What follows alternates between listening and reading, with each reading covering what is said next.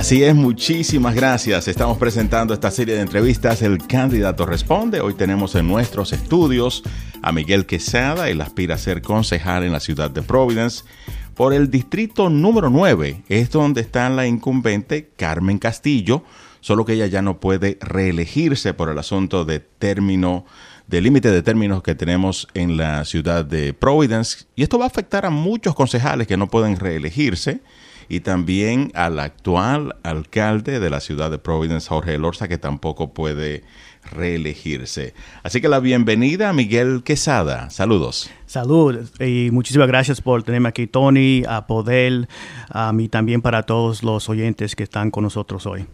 Vamos a conocer un poco de ti y también las soluciones que propones a muchos de los problemas que tenemos en la ciudad de Providence. Y vamos a comenzar con uno que es recurrente para, el verano, que son los four-wheelers, los motores en las calles de Providence, solo que esto ha ido aumentando. ¿Qué, solución propones a esta situación? Um, entonces son temas de calidad de vida que lo está afectando a todos nosotros. Um, y ha habido este, muchas eh, discusiones con, la policía y con el alcalde que no quería que lo siguiera. Um, y, yo entiendo por qué, porque si lo siguen, ellos pueden tirar en la acera y pueden hacer, darle un accidente, darle un chocar a alguien. Um, pero yo he comenzado a hablar con el lieutenant ahí en el barrio nosotros, que es el distrito 2 y 3 de la policía, que es diferente número de distritos, um, para ver qué podemos hacer para que ellos se sientan más cómodos y darle el poder que ellos necesitan para poder ah, eh, parar e-, ese tipo de, acciones. Ah, una cosa que ellos están haciendo es que le están pidiendo a la gente que si saben de dónde están eh, ubicados eh, estos vehículos en las casas, por ejemplo, que le dé esa información porque ellos pueden ir y, sacar eso de, las calles. Ah, y también en lugares a donde ellos se juntan porque ahí también ellos pueden acercarlo y, y poder como eh, tomar posiciones en ese momento. Um, eh, eso que sí que comunicación importante con la comunidad, um, pero también eh, hablar más con la, con la policía, a ver cómo podemos trabajar juntos para, para resolver este, este problema grave que tenemos en nuestra comunidad. Muchas de las quejas que recibimos acá en Poder 102.1 FM es de gente que dice, yo llamé a la policía, pero no llegaron a tiempo o sencillamente no llegaron. ¿Cómo les responde a esas personas? Um, entonces hay equidad. Um, que es un poco diferente que la igualdad, que nuestro, nuestra área no recibe la misma atención que se recibe en otras partes de las ciudades. Um, y eso tiene que ver que tenemos que abogar más para nuestros derechos, um, no solamente con la policía, pero con todos los diferentes servicios de la ciudad. y eso es algo que, está muy importante en mi lista. Yo lo oigo también mucho cuando estoy eh, tocando puertas.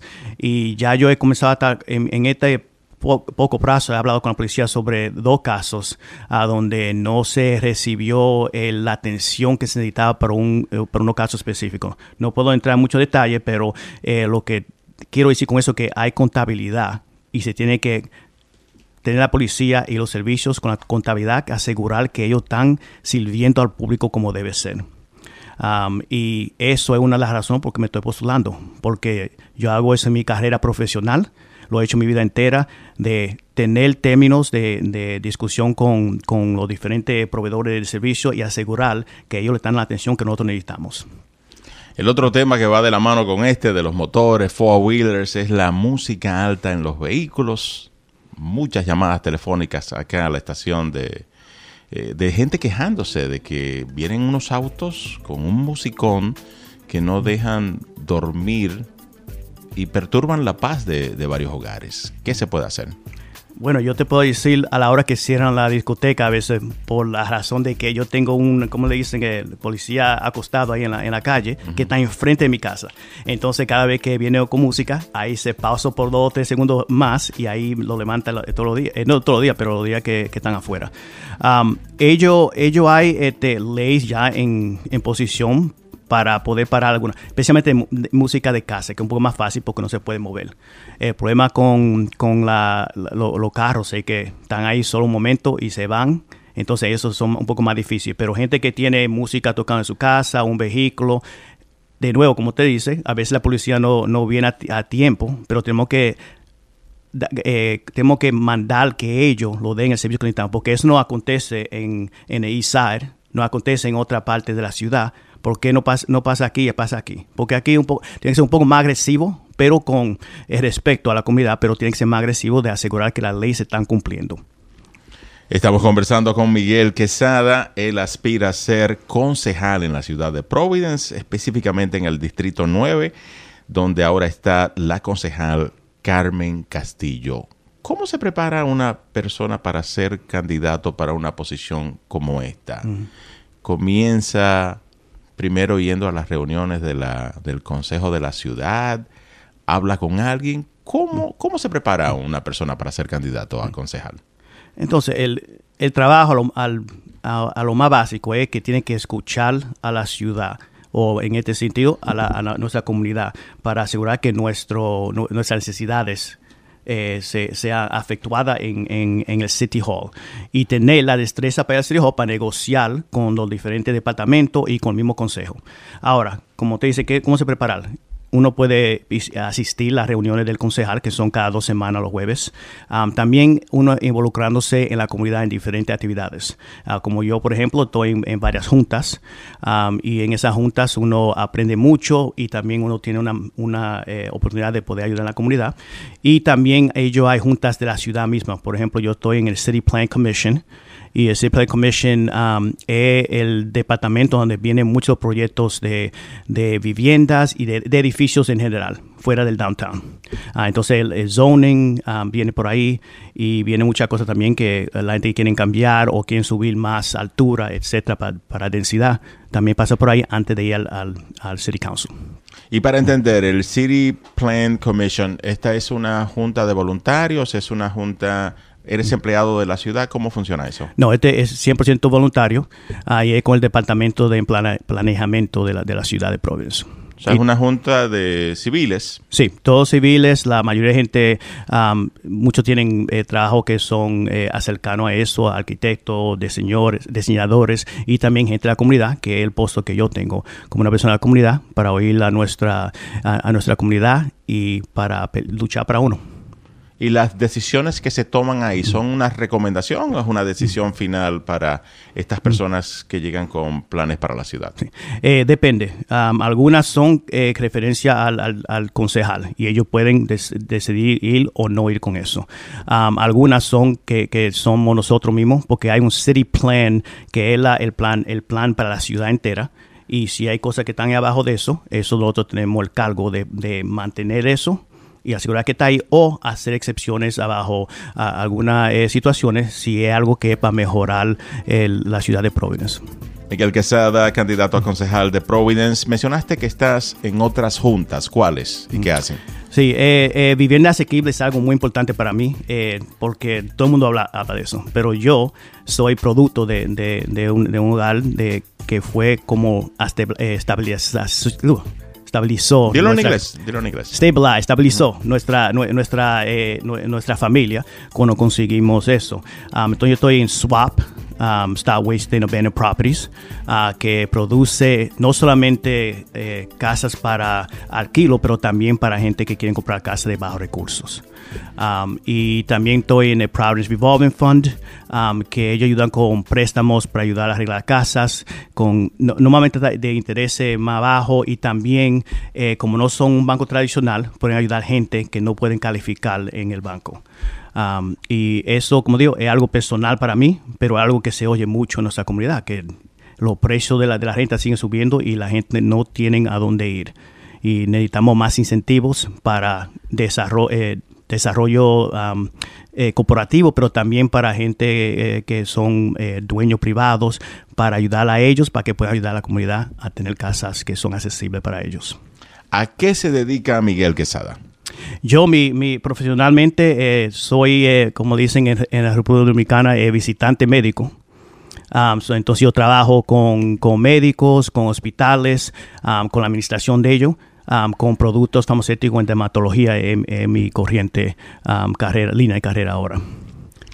¿Cuáles serán tus tres principales prioridades si eres electo concejal de Providence? Entonces, para mí, eh, yo sé que yo soy, yo soy hijo de Providence. No nací aquí. Llegué aquí a los nueve años, pero vine de una familia muy humilde, una mujer soltera um, que luchó, luchó mucho para, para, darle la oportunidad a nosotros. Um, tenemos, somos tres y los tres lo graduamos de la, de la universidad y somos profesionales en nuestras carreras. Um, pero esa oportunidad y a veces digo suerte no le toca mucho a nuestra comunidad. Fuera de mi mamá, también había mucho apoyo en la comunidad. Había mucha gente, sea maestro, en la iglesia, en la escuela, que ayudaron a uno. Y es lo que yo veo que falta mucho, es la oportunidad para nosotros subir en, en Providence. Cuando yo vine aquí no había tanta, tantos latinos y no había tantos dominicanos como tenemos hoy. Um, so hemos subido la población, pero no hemos agarrado las oportunidades para subir económicamente, social y hasta culturalmente en, en un sentido. Um, entonces, viendo eso, yo pienso en educación número uno, uh, porque eso es la juventud y lo que nosotros podemos poner ahora enfrente de ellos es lo que lo va, lo, va a ayudar a lograr en el futuro. Uh, la vivienda asequibles uh, que hemos hablado y el desarrollo económico, que son trabajos. Entonces, eh, por ejemplo, programas de, de aprendizaje es algo importante para darle la oportunidad a la gente de entrar a una carrera. Building Futures, los otros días tuvo en el periódico que están teniendo un programa eh, pre-apprenticeship, que es un aprendizaje antes del aprendizaje para preparar gente de nuestra comunidad, de todo lugar, pero nosotros necesitamos esas oportunidades aquí para que ellos puedan eh, subir en, en, diferentes carreras a donde no se necesita un, un diploma de la, de la, universidad, porque la universidad no es para todos, algunos tienen deben tener otras opciones y esta es una opción para tener una carrera buena, de buen pago, para no tener que trabajar dos o tres trabajos para poner comida en, en, la, en la mesa de su familia. Un concejal es un legislador, hace leyes a nivel municipal, pero de la forma que muchos lo ven es como un alcalde de un barrio, como el jefe de un barrio. ¿Cuál es ese distrito número 9 en el que estás aspirando a ser concejal? Sí, entonces el distrito 9 um, queda, va como del, del Hospital San Joseph hasta el, hasta el Parque Roger Williams y entre la Broa y el Brooklyn y ese es rectangular de, de, rectángulo de ese, de ese, lugar. Y quiero decirle también porque ellos hubo un, un, cambio en los distritos eh, que va a ser el efecto en enero. Entonces cambió un poco. Antes el Washington Park estaba en ese distrito, pero ahora no, es del parque a, a, al Hospital San Joseph. Le quitaron un pedazo con le el asunto y, del redistricting ex, del censo. Exacto, pero le quitaron, pero le pusieron un poquito más. Fue un poco más al norte. No iba, no iba hasta San Joseph antes, paraba en la Public. ¿Y quiénes son los o el representante estatal de esa de ese distrito, de esa área? Sí, el representante. O tu representante estatal y tu senador. Sí, entonces eh, Grace Díaz es representante y Ana Quesada es la senadora. Esos son tus representantes a nivel del estado. Mm. De los candidatos a la que aspiran a ser alcalde de Providence, ¿a quién apoya Miguel Quesada? Eh, ahora mismo, Tony, la verdad es que yo me estoy concentrando en mi campaña y no me estoy involucrando en la campaña de los alcaldes. Lo que te puedo decir es que los conozco a los tres y creo que tenemos buenas opciones y el que gane, yo voy a poder trabajar con ellos para asegurar que el Distrito 9 sea representado en las decisiones que el alcalde hace. ¿Pero a quién te gustaría que gane? Habla que no, no, no, no, puedo decir porque no, me, no estoy concentrándome en ellos. Yo sé que, como te digo, lo conozco, son buena gente y yo creo que estamos en, en una buena posición para lograr algo con nuestra ciudad. Hay muchísimos candidatos en mm. el estado de Rhode Island para posiciones estatales, mm. posiciones municipales. De todos los candidatos que hay, ¿hay alguno que tú estás apoyando? No, no, no estoy apoyando a, a nadie así como, eh, como endorsando. Eh, me estoy concentrando de tío, eh, esto es mucho, mucho trabajo aquí corriendo para, para esta posición y me estoy concentrando aquí para asegurar que yo estoy haciendo lo mejor para este, el Distrito 9 um, y en el futuro para la ciudad de Providence también. Mucha gente se está quejando del alquiler de renta para apartamentos y lo caro que están las casas. ¿Qué propone, qué solución propones tú? Um, en, entonces, eh, eh, ellos hay proyectos de gente de, de bajo recursos, que son, que le dicen viviendas asequibles. Esa es una, trayendo más fondos federales y también asegurando que el Estado comienza a poner más dinero también, porque ahora la mayoría de dinero viene federal, el Estado ha pasado bono, etcétera, um, pero hay más dinero que se tiene que, que, poner aquí. Pero también ayudando a los, eh, nego, eh, ¿cómo te digo?, los propietarios privados que también ellos quieran eh, eh, ofrecer apartamentos a recursos a gente de menos recursos. Hace no me recuerdo cuántos años, pero eh, se pasó una ley para que no se pueda discriminar contra la gente que tenía voucher de sección 8. Yo, soy, yo apoyo eso mucho. Pero en alguna área de la ciudad, eso, esa cantidad no da para la renta.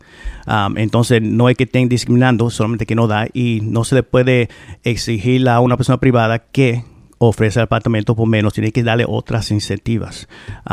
Me gustaría ver cómo podemos eh, traer la taxa de, los taxes, los impuestos para la gente de, que son eh, privados, para ver si se le pueden bajar un poco, porque eso lo que pasa es que la gente dice, ah, pero ellos son, primero, solo porque tú tienes una casa no, no quiere decir que una persona es rico, número uno.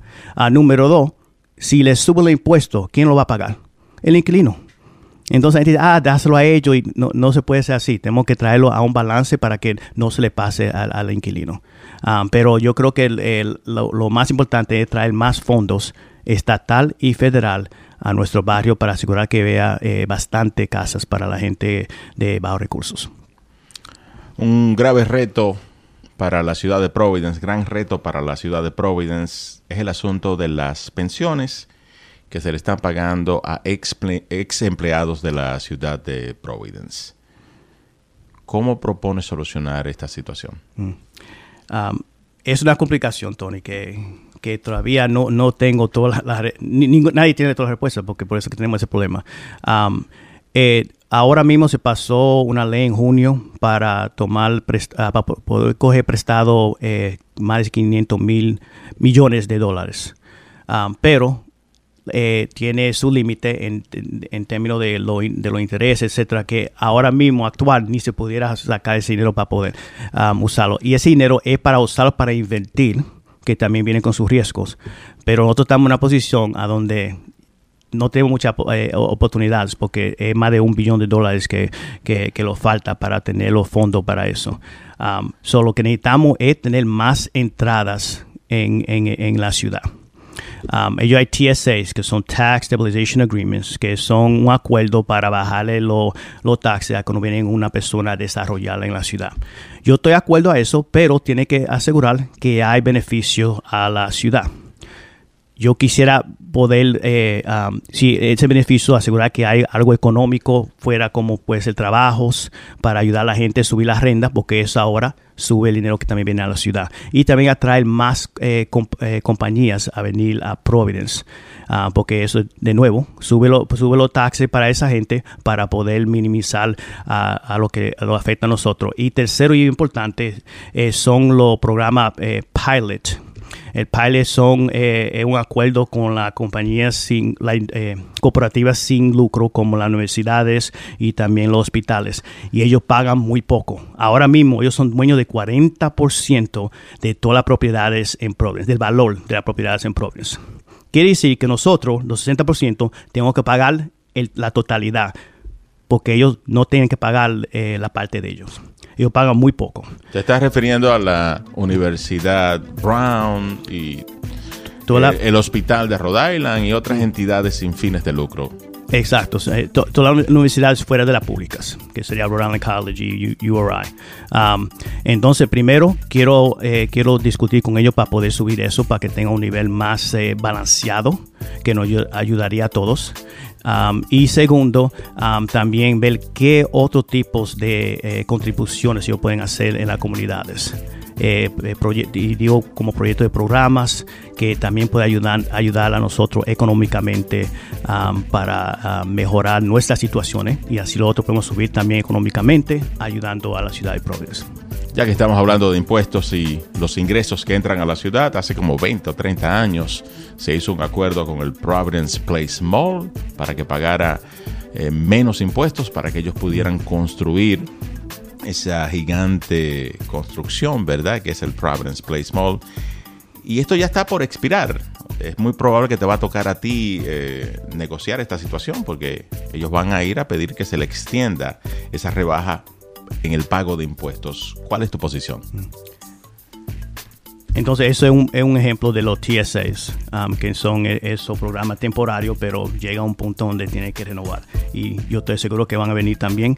Um, ellos tienen otros problemas ahora en el mall queriendo decir que las tiendas se están cerrando, e, e, etcétera. Ellos tienen que recrear su modo de negocio. Um, yo creo que eso va a tener que ser parte de la discusión para ver qué se puede hacer para extender o para eliminar eso. Y en este momento no, no tenemos esa, o por lo menos yo no tengo esa información para poder darte esos detalles. Pero yo estoy abierto a tener una conversación para ver a dónde ellos están, qué son las necesidades y cuál sería el beneficio para nosotros antes de extender una decisión a eso. Recientemente se presentó un debate entre los candidatos que aspiran a la alcaldía de Providence. ¿Pudiste verlo? Y si lo viste, ¿cuál fue tu opinión? Um, eh,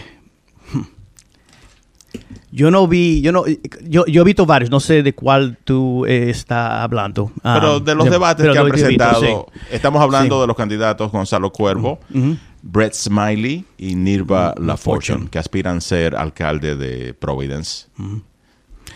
Sí, yo, bueno, yo veo mucho corazón de los tres. Ellos quieren lo mejor para Providence. Um, y por eso le dije al principio que yo me siento cómodo de que el que gane, yo voy a poder trabajar con ellos porque ellos tienen las mismas ideas de desarrollar y eh, subir la, la- ciudad de Providence, mejor dicho, subir las vidas de, los residentes de aquí de Providence.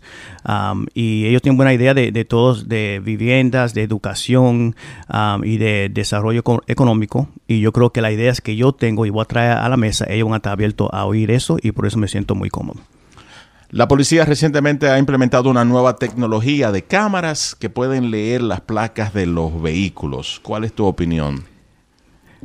Eh, no sé, no voy a decir que soy contra las cámaras, pero sí estoy contra la manera en que fue ah, implementado. ¿Cómo Eh, fue implementado? Entonces, eh, para el concejal tener que eh, discutir eso, tiene que ver, venir por un presupuesto. Esto vino sin presupuesto. Ellos lo están dando gratis por el año. Haciendo eso, ellos pudieron eliminar la discusión con el público. Y eso me molesta porque nuestros residentes, nuestras comunidades, no pudieron oír cómo se iba a implementar, qué se iba a grabar y cómo eso podía afectar a nuestras vidas. Si fuera un contrato regular, donde yo tengo un contrato con un precio, ahí hubiera venido al concejal y se hubiera abierto a la comunidad.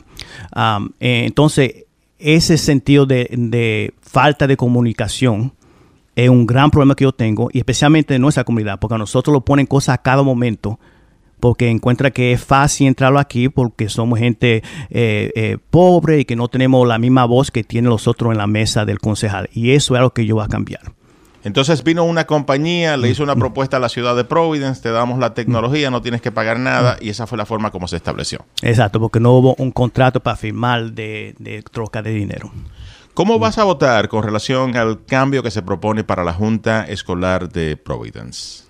Eh, yo voy a votar sí, um, y déjame explicarle por qué. Entonces, la, O la sea, sí a un modelo híbrido. híbrido, sí. Algunos electos que serán como candidatos, como tú eres candidato ahora, Exacto. y otros que serán nombrados por el alcalde. Exacto, porque ahora mismo todos son nombrados por el alcalde y entonces eso le da, en mi opinión, le da mucho, le da demasiado poder a una, a una administración y debe ser algo que sea más abierto y representante de la comunidad.